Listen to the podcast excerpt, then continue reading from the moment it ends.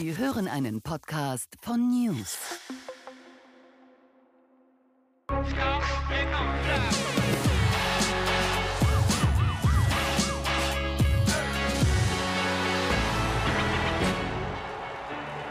Herzlich willkommen bei Achtung Reichelt. Es war eine der spektakulärsten, dramatischsten Meldungen dieser Woche. Die Energiewende, auf die wir uns alle so wahnsinnig freuen, wird nun doch ein ganz, ganz kleines bisschen teurer, als uns von der Politik versprochen worden ist. Nicht eine Milliarde teurer, nicht zehn Milliarden teurer, sondern hunderte Milliarden teurer. Hunderte Milliarden teurer bis zum Jahr 2030, also in den nächsten sechs Jahren. Das klingt nach einer Menge Geld. Wie kommt es dazu? Und sind das vielleicht die Zahlen von Verschwörungstheoretikern? Oh nein, es sind die offiziellen Zahlen der Bundesnetzagentur. Die Bundesnetzagentur gehört zum Ministerium von Robert Habeck. Eine dramatische Entwicklung, die nicht viele Menschen verstehen, aber die meisten Menschen ahnen, was das bedeutet. Bedeutet, es wird teuer. Verdammt teuer für uns alle. Und darüber wollen wir sprechen mit dem Mann, der diese unglaubliche Meldung entdeckt und in die Welt hinausgebracht hat. Mir hier zugeschaltet ist Stefan Spiegelsberger, gelernter Energieanlagenelektroniker, Journalist, Energieexperte, YouTuber Stefan Spiegelsberger. Herzlich willkommen bei Achtung Reichelt. Jetzt, also vielen Dank, dass ich da sein darf. Hallo. Jetzt hier im elitären Berlin äh, wird man sagen, na ja, YouTube-Kanal aus Bayern, spricht auch so bayerisch. Kennt er sich denn wirklich aus? Darf der denn wirklich über die Energiewende reden? über das, was die Grüne Partei da plant. Sie kennen sich schon ganz gut aus, oder? Ja, ich betreibe ja meinen Kanal seit fünf Jahren und habe damit den größten Kanal auf, in Deutschland, also im deutschsprachigen Bereich, wo es quasi um das Thema Energie- und Katastrophenschutz geht. Und ähm, liest natürlich sämtliche Studien und war eben bei dieser Pressekonferenz der Bundesnetzagentur eben persönlich mit dabei. Pressekonferenz der Bundesnetzagentur. Also noch einmal, was ist da letzte Woche passiert? Es gab eine Pressekonferenz, da konnte man sich online zuschalten. Sie waren einer von denen, die sich zugeschaltet haben. Da war Klaus Müller, der Chef der Bundespresse, äh, Bundesnetzagentur. Seine Stellvertreterin war dabei und es ging dort um viele Themen, unter anderem um die Kosten der Energiewende. Und was passierte dann? Nun, mir waren ja die Kosten der Energiewende bis jetzt bekannt äh, mit bis 2037 eben 209 Milliarden für die Stromnetzausbau, dass quasi der Strom, zum Beispiel der Windstrom, zu uns nach Bayern kommt oder wenn ihm die Sonne scheint und im Norden wenig Wind geht, dass der Solarstrom eben in den Norden kommt.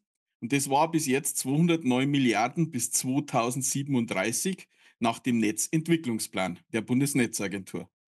Zusätzlich war mir bekannt, die Kosten für Verteilernetzausbau, also die Netze vor Ort, die wir hier haben, weil wir eben mehr Solar haben, weil wir mehr Wärmepumpen haben, mehr E-Autos. Und das kann ja das alte Netz nicht, das muss ja umgebaut werden. Und da waren eigentlich die Zahlen bekannt bis 2032 42 Milliarden. Und dann kam die Pressekonferenz der Bundesnetzagentur. Und da haben wir natürlich ebenfalls nochmal nach die Zahlen gefragt. Und eben die Stellvertreterin von Klaus Müller hat dann zum Beispiel zum Verteilernetz gesagt, es handelt sich also nicht mehr um 42 Milliarden bis 2032, sondern es handelt sich um einen kleinen dreistelligen Milliardenbetrag bis 2030.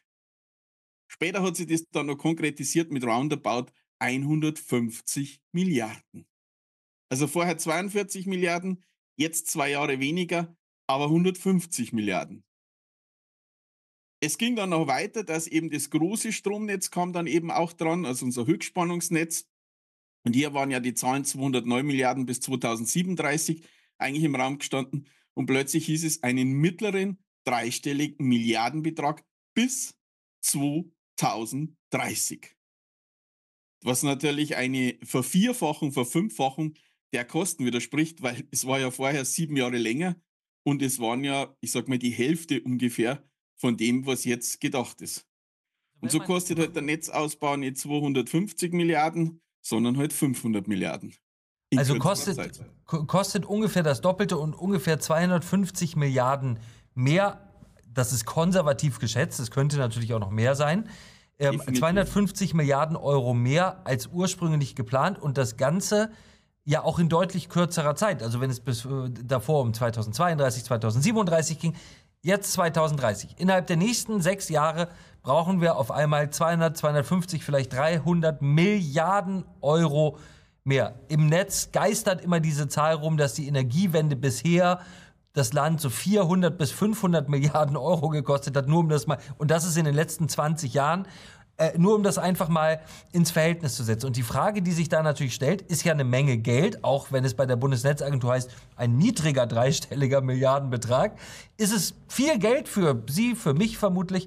Ähm, äh, äh kann, kann, kann man das überhaupt bezahlen? Kann man sich das noch, kann man sich leisten, was da geplant ist für uns alle? Können wir uns das leisten? Also ich denke mal, das, wir haben ja eh schon die höheren Energiekosten. Man hat jetzt gemerkt, die Netzentgelte haben ja um 109 Prozent gestiegen zum 1. Januar. Und das haben ja die Kosten von Netzentgelte, die werden also noch dramatischer steigen. Wir reden hier nochmal von wahrscheinlich, wenn das wirklich so kommen sollte, bis zu 20, 25 Cent mehr pro Kilowattstunde. Und das ist natürlich für manche fast das Doppelte von dem, was sie jetzt an Strom bezahlen. Und das geht hier nur um die Verteilernetze. Da ist halt noch keine Gaskraftwerke drin, da ist noch kein Elektrolyseur drin, da ist auch noch keine Redispatch-Maßnahme mit drin, da ist noch keine EEG-Förderungen mit drin, die kommen ja noch on top dazu. Äh, äh, deswegen nochmal die Frage, das, was uns da in den letzten Jahrzehnten, muss man ja sagen, von nahezu allen Parteien, von nahezu allen Medien verkauft worden ist. Es gab immer zwei große Parolen sozusagen. Die eine stammt von Jürgen Trittin, kostet einen normalen Haushalt im Monat so viel wie eine Kugel Eis, also um einen Euro. Die zweite äh, Parole, einer der Lieblingssätze von Robert Habeck, lautet, Wind und Sonne schicken keine Rechnung. Das klingt jetzt dann doch ein ganz kleines bisschen anders, oder? An meine beiden Lieblingssätze. Die Kugel Eis haben wir weiterhin. Sie ist halt jetzt wahrscheinlich stark vergoldet und wird immer goldener.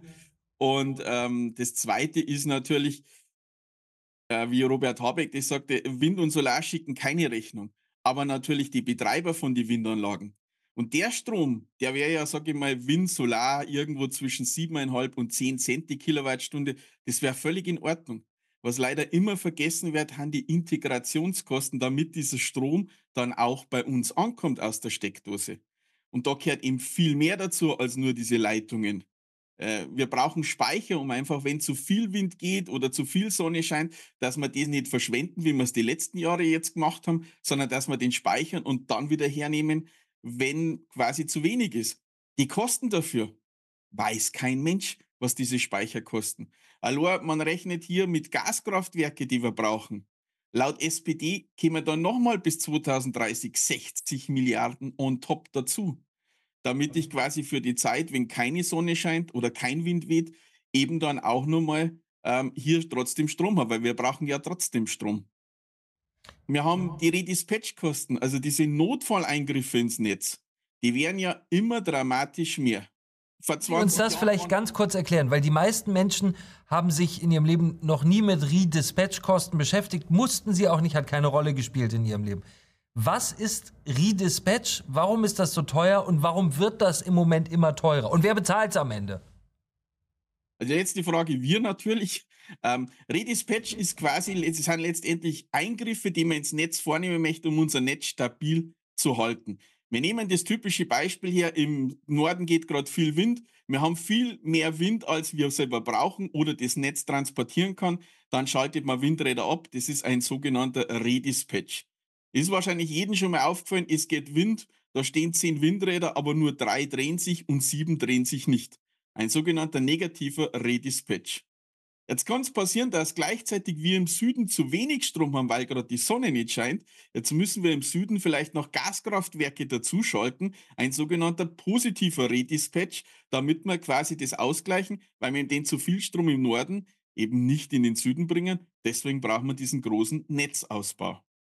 Und diese Redispatch-Maßnahmen ähm, zeigen halt einfach, wie instabil unser Stromnetz mittlerweile ist. Und wir haben also jetzt zum, äh, 2023 einen absoluten Rekord aufgestellt mit 15.193 Eingriffen ins Stromnetz, um das Stromnetz stabil zu halten. Vor 25 Jahren waren das drei bis sechs Mal pro Jahr. Wahnsinn. Bevor man mit der Atomkraft, also bevor 2020 waren es 5000 Eingriffe. Das heißt, es hat sich verdreifacht in wenigen Jahren. Tendenz geht stark nach oben, was einfach zeigt, dass unser Netz immer instabiler wird. Wie lange das noch gut geht, das kann keiner genau sagen. Die Energiewende, die sogenannte Energiewende, ist uns bisher ja so erzählt worden. Früher gab es schlechte Energie, die entweder schmutzig oder gefährlich oder beides war, also schmutzige Kohlekraftwerke, davon ist es wärmer geworden und die Eisbären sind ertrunken und gefährliche Atomkraftwerke, ähm, die konnten jederzeit explodieren und zum, zum nuklearen Gau führen. Das war schlecht und jetzt wird es gut, denn jetzt kommen die erneuerbaren Energien. Sond sind Wind und Sonne, nicht Sond und Winne. Wind und Sonne werden uns erlösen von diesen schrecklichen Energien, die uns die letzten Jahre reich gemacht haben, muss man ja sagen. Die meisten Menschen haben diese Erzählung so oft gehört, dass sie sie erstmal grundsätzlich für richtig halten. Das ist die Energiewende. Es wird äh, sauberer und vor allem es wird günstiger. Jetzt, wenn wir diese enormen Kosten mehrere hundert Milliarden teurer hören, bekommt man daran ja Zweifel. Stimmt diese Erzählung, wie wir sie nahezu jeden Tag in Politik und Medien hören? Ja, hierzu muss man unterscheiden. Der Strompreis an sich kann durchaus günstiger werden. Nur diese Nebenentgelte, diese Netzentgelte, die wir ja auch bezahlen müssen, die steigen exorbitant hoch. Und letztendlich müssen wir die auch bezahlen. Das heißt, man merkt es ja auch die letzten Jahre, der Strompreis steigt und steigt und steigt. Und das wird auch in dem Tempo weitergehen, logischerweise. Weil diese Kosten für die Netze, die muss ja irgendwer bezahlen. Und die bezahlen halt logischerweise wir Verbraucher, die den Strom verbrauchen oder die Industrie etc. Das heißt, es kann nicht günstiger werden. Selbst wenn der Strom günstiger werden würde um etwas, das, äh, bei den Netzentgelte wird es definitiv, also die Integrationskosten von Wind und Solar, die werden definitiv um einiges mehr sein als das, was wir uns durch Wind und Solar sparen können. Robert Habeck und auch der Bundeskanzler Olaf Scholz sagen nahezu jedem Interview, gute Nachricht, der Strom wird wieder günstiger. Er ist noch nicht da, wo er mal war, aber er wird wieder günstiger. Wenn man auf die Stromrechnung schaut, sieht man, er ist nicht nur nicht da, wo er mal war, er ist immer noch ungleich teurer. Bei dem, was wir politisch gerade erleben und bei diesen Kosten, bei diesen Zusatzkosten, die Sie dort ähm, aufgedeckt, herausgefunden haben in dieser Pressekonferenz, wird Strom jemals wieder das kosten, was er mal gekostet hat? Wird Strom je wieder so billig, wie er mal war? Also wenn ich jetzt, sage ich mal, bis 2040 schätzen müsste, dann würde ich sagen, nein. Was danach dann ist, wenn mal der Umbau vonstatten gegangen ist, wenn Speicher da haben, mag sein, das möchte ich nicht äh, bestreiten, aber die nächsten Jahre, gerade die nächsten Jahre bis 2030, werde exorbitant steigen. Es, es geht ja gar nicht anders, denn diese Kosten müssen ja irgendwo wieder reingeholt werden. Die zahlen ja nicht die Netzbetreiber aus eigener Tasche, logischerweise. Sie haben ja gerade gesagt, so 20, 25 Cent könnten da nochmal auf die Netzentgelte draufkommen, die jetzt, glaube ich, zum Jahreswechsel gerade ohnehin schon einmal um etwas über 100 Prozent äh, gestiegen sind. Äh, äh, was, was hieße das für den Strompreis? Machen Sie mal die, die ganz einfache Rechnung auf. Was zahle ich für eine Kilowattstunde jetzt im normalen Haushalt? Was kommt da drauf und wie viel Prozent sind das dann? Also aktuell ist es so, wenn ich einen günstigen Vertrag habe, bin ich jetzt, sage ich mal, bei 30 Cent und davon haben roundabout 6 Cent die aktuellen Netzentgelte, 6, irgendwas Cent. Ähm, das ist also schon ein kleiner Teil und dieser Anteil wird sich natürlich erhöhen. Wie das Ganze dann umgelegt wird, ob das überhaupt so möglich ist, so viel zu bauen, wage ich persönlich zu bezweifeln, weil wir haben weder das Personal dafür, noch haben wir das Material dafür, noch haben wir irgendjemand, der momentan vorhat, ein Gaskraftwerk zu bauen ohne Förderung und das Geld ist ja leider nicht mehr oder ist ja nicht mehr da. Das heißt, es kann eigentlich gar nicht funktionieren. Das ist halt der Plan, den die Bundesregierung momentan hat und ich, wenn ich es an einer Zahl festmachen würde, würde ich sagen 15, 20 Cent mehr ähm, für Industrie und den normalen Verbraucher allein an die Netzentgelte. So, das heißt, wenn ich im Moment bei einer Kilowattstunde von 30 Cent bin und da kommen noch mal 20 Cent drauf, ähm, dann, dann bin ich ungefähr bei ja, irgendwas zwischen 65 und 70 Prozent, die, der, die, die meinen Strompreis steigen würde genau. dadurch. Ist das richtig? Also ich habe mir diese Kosten ausgerechnet, nach heutigem Stand wären 27 Cent on top, wenn man die Kosten jetzt sofort auf die Verbraucher umlegen würde. was in der Praxis wahrscheinlich nicht so passiert, aber das ist das, was die Kosten bis 2030 laut Bundesnetzagentur ausmachen. Und das ist natürlich für unsere Industrie der Todesstoß. Also ich kann jedes ja. Industrieunternehmen verstehen, die momentan sagen, okay, tschüss, dann gehe ich ins Ausland, billigere Arbeitskräfte, sichere Stromversorgung. Wackerburghausen bei uns in der Gegend will auswandern, weil die eben ein, in ein Land wollen mit einer sicheren Stromversorgung. Originalaussage. Weil bei uns im Netz so viele Schwankungen mittlerweile drin sind. Ja, Schwankungen im Netz, aber ja eben auch Schwankungen in den Preisen. Das ist ja das, äh, äh was Sie da, was Sie da gerade gesagt haben, als Unternehmen, das ja vielleicht sogar die Möglichkeit hat, umzuziehen. Äh, äh viele Menschen können das nicht. Die Kinder sind in der Schule, der Job ist da. Viele Menschen können, können nicht flüchten vor dieser Energiepolitik. Aber Unternehmen, wenn sie viel Aufwand betreiben, äh, und das mag klug sein für Unternehmen, äh, können das ja.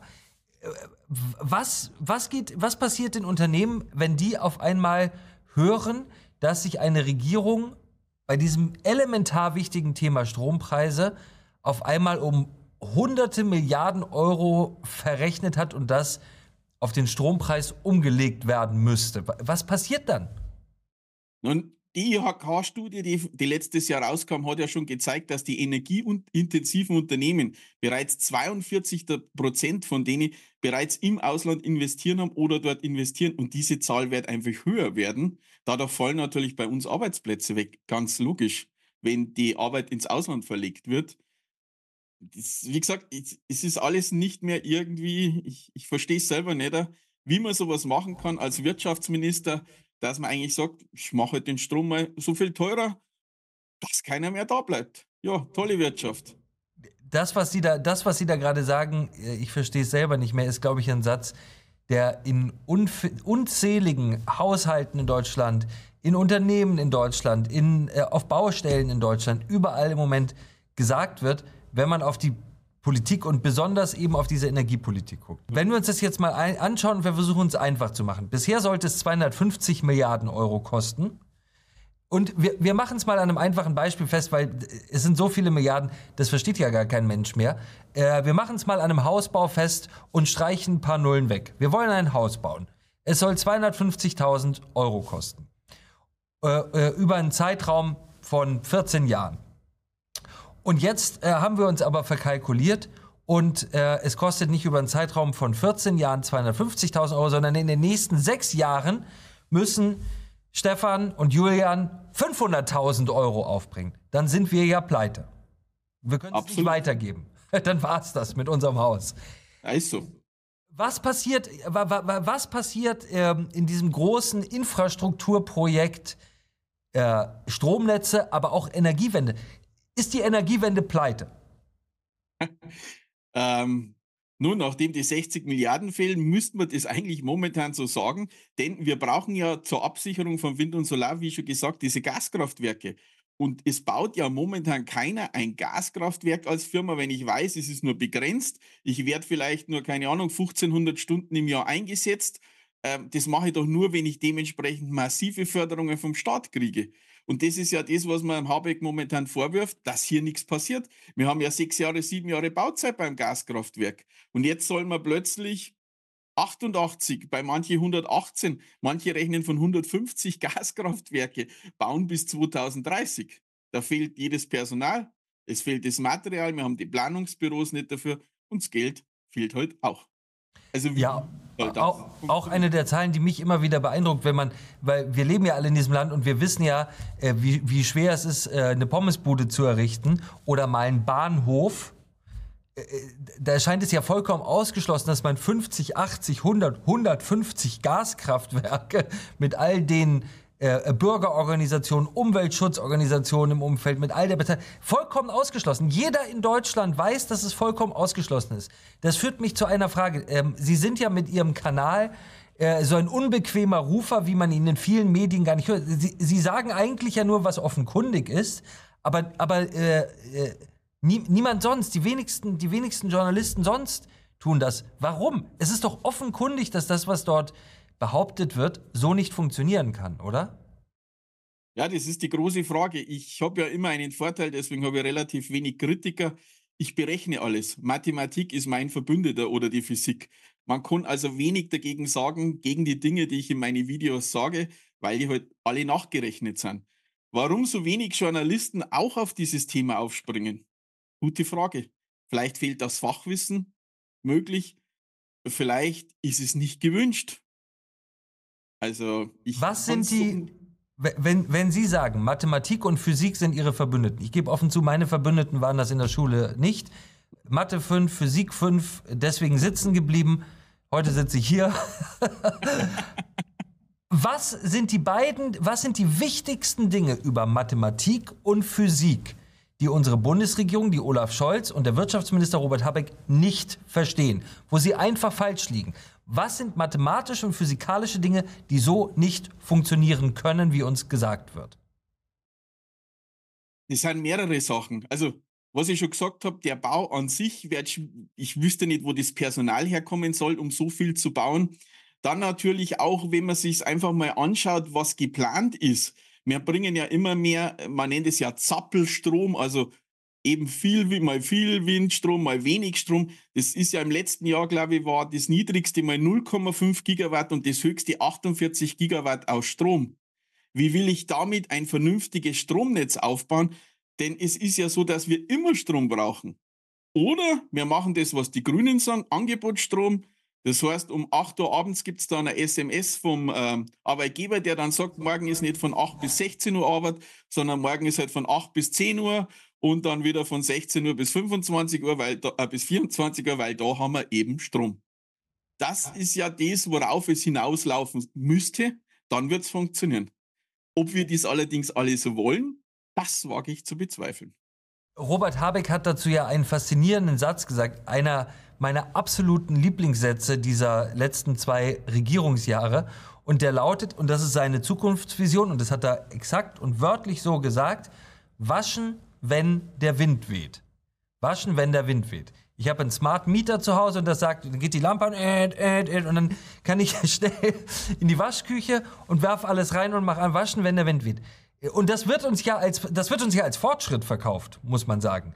Was bedeutet das wirklich? Was bedeutet dieser Satz Waschen, wenn der Wind weht wirklich? Äh, wir können dazu einfach mal ein Extrembeispiel nehmen, das ist Südafrika.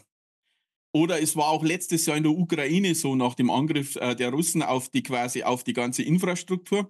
Da wusstest du halt, du hast zum Beispiel von 8 Uhr bis 12 Uhr Strom und dann hast du halt wieder Strom von 20 Uhr bis 24 Uhr.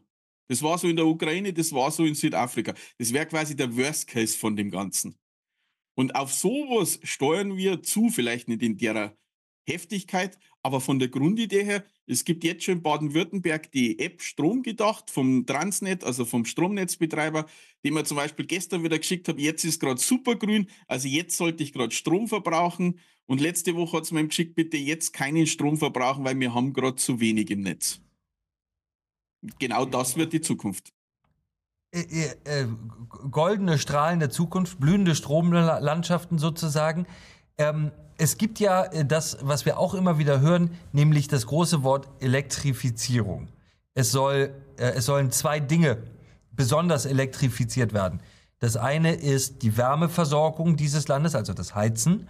Und die zweite Sache ist die Mobilität, also das Auto. Unser äh, Top-Exportprodukt, das Produkt, was dieses Land reich und berühmt gemacht hat, sozusagen, das Auto mit Verbrennungsmotor, wird ab 2030 verbunden, verboten und bis dahin, ja, äh, soll dann mit hunderten Milliarden mehr als bisher geplant ein Netz aufgebaut sein, das dann unsere Autos lädt. Ist das, was uns da erzählt wird, aus Ihrer Sicht realistisch, dass wir mit dem, was da im Moment geplant ist, es schaffen, unsere Wärme und unsere Mobilität über Strom zu erreichen? Das ist zum Beispiel die Erklärung, warum jetzt diese Stromkosten fürs Verteilernetz auf 150 Milliarden hochschnellen. Es ist ja ganz logisch, ich nehme jetzt einfach das Beispiel, wir haben zehn Häuser, die brauchen im Schnitt 3,5 Kilowatt, dann weiß ich, ich muss im Schnitt 35 Kilowatt über die Stromleitung ja jagen. So wurde diese Stromleitung mal gebaut.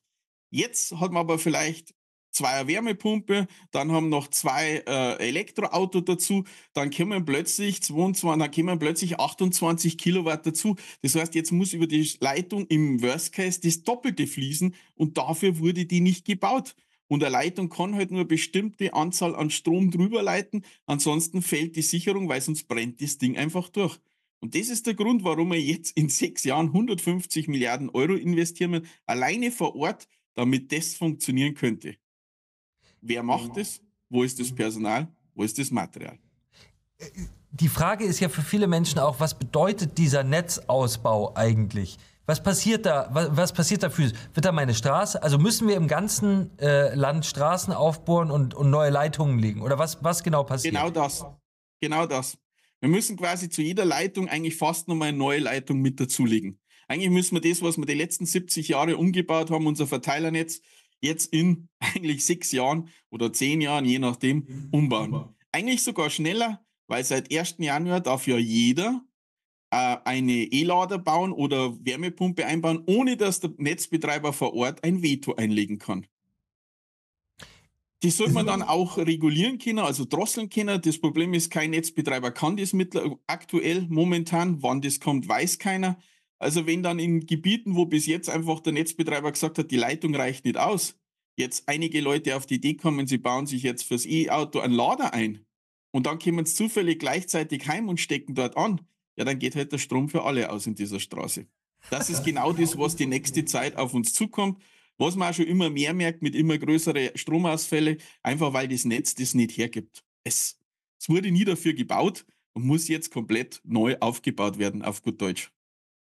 Ich nehme mal Ihre beiden Beispiele, also äh, dass wir zu jeder Leitung eine neue Leitung legen müssen, also de facto das ganze Land aufreißen. Und äh, das Beispiel mit den Ladestationen für die E-Autos. Da versteht ja eigentlich jeder normale Mensch im Land, dass das so nicht funktionieren kann. Äh, und Sie beschäftigen sich ja äh, ausführlich und umfangreich mit der Energiepolitik und der sogenannten Energiewende. Wenn Sie das immer so hören, was, was denken Sie, mich, mich interessiert das, was denken Sie über die Leute, die das erzählen? Weil Sie, Sie verstehen es erstens fachlich, aber zweitens, man muss es ja nicht mal fachlich verstehen, um zu wissen, okay, das, was Sie da erzählen, ist vollkommener Unsinn. Das, kann, was ist Ihr Blick auf die Politik, die uns das weismachen will? Soll ich das hier wirklich sagen? Sie können es ja moderat formulieren. Wir wollen hier niemanden delegitimieren, ganz, ganz wichtig. Wir wollen keine Verschwörungstheorien verbreiten. Aber ich frage mich das einfach. Die Frage stelle ich mir tatsächlich relativ häufig, wenn ich dann irgendwelche Interviews gerade von Politikern sehe, wo ich mir einfach denke, da fehlen die Basics für Stromnetz. So, mein Liebling ist immer, ja, übers Jahr verteilt passt es ja mit dem Strom wieder es interessiert mich als Elektriker übers Jahr verteilt gar nicht. Ich muss jede einzelne Sekunde, muss der Strom, den wir gerade verbrauchen, muss jetzt produziert werden. Jede einzelne Sekunde. Wenn ich Sie heute in die Wüste schicke und sage, komm, Sie gehen zehn Tage in die Wüste, Sie brauchen fünf Liter Wasser pro Tag und dann komme ich am zweiten Tag und mache mit Dampfstrahler, äh, butter die Ihnen 50 Liter Wasser ein, dann haben Sie theoretisch, haben Sie für jeden Tag fünf Liter aber sie werden trotzdem nach einigen Tagen sterben, weil sie verdursten, weil ich es in der Zeit ja gar nicht aufnehmen kann. Und deswegen Durchschnitt interessiert mich als Elektriker gar nicht. Jede einzelne Sekunde.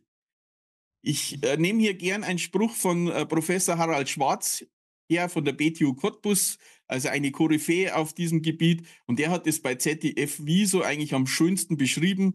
Wir springen momentan ohne Fallschirm aus dem Flugzeug, wir haben alles dabei, was wir für einen Flug, äh, was wir für einen Fallschirm brauchen und überlegen jetzt, wie wir diesen Fallschirm aufbauen.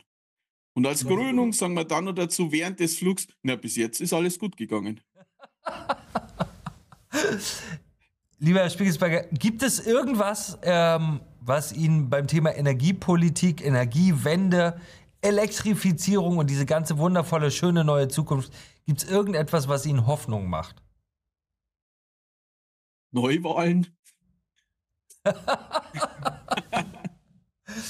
Lieber Spiegelsberger, herzlichen Dank für dieses großartige Gespräch. Vielen Dank, dass ich da sein durfte. Danke Ihnen.